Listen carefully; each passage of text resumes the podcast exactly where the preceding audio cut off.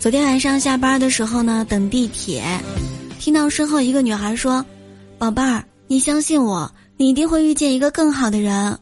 搞不好今天晚上就会认识一个富二代，爱你爱的死去活来，给你买车买房。”我当时心想，这一定是好闺蜜之间的互相安慰，但是回头一看，她对一个男孩这么说的。